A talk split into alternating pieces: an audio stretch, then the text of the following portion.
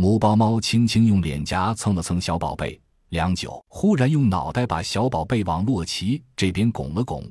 洛奇心里一痛，知道这是母豹猫托孤的举动，顿时百感交集，全然忘了这是知人人闻之色变的母体。他轻轻伸出手，抱住了小豹猫，轻轻说：“放心吧，我会照顾它的。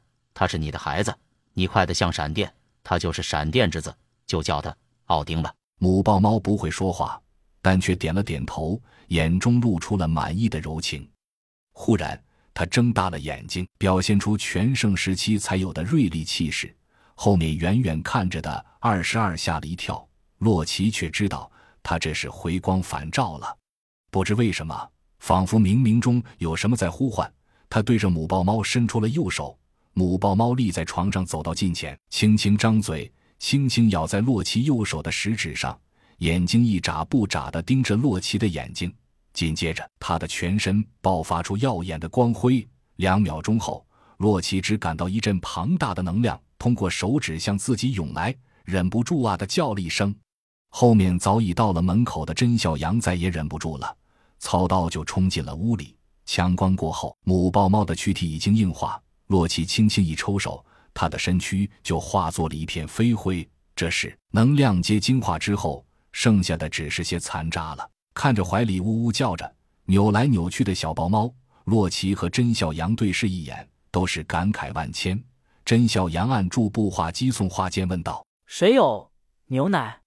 给我一点。”耳机里传出了 V 零零七满怀奇怪的声音：“我有，谁要？”换了谁都奇怪，刚才还打得要死要活，突然就安静了，再然后开始要牛奶，这是什么节奏？但还是拿着袋装自加热牛奶。走进了卧室，等他看到洛奇怀里的小奥丁，哇哦叫了一声，眼睛里瞬间冒出了无数的小星星，伸手就想摸摸，结果手刚到跟前，小奥丁居然张开没长牙的小嘴，想要咬他的手，而真小阳摸他，他却没有类似反应。V 零零七赶紧抽手回来，愤愤地说：“想吃我的，还敢咬我，小崽子，信不信我炖了你？”小奥丁听不懂这个。但是能闻到抱着我的是妈妈，另一个也有妈妈的味道，是姨姨吧？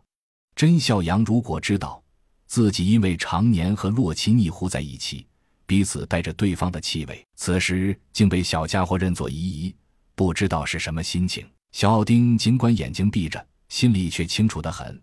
最后来摸我的那个没有妈妈的味道，是坏蛋吗？想来夺走妈妈吗？咬你！于是就有了刚才的一幕，看着卧在洛奇怀里咕叽咕叽吞着热牛奶的小奥丁，而洛奇则是一脸关切的看着他。V 零零七突然夹杂着嫉妒和戏谑的说了一句：“零零二，恭喜你当妈妈了。”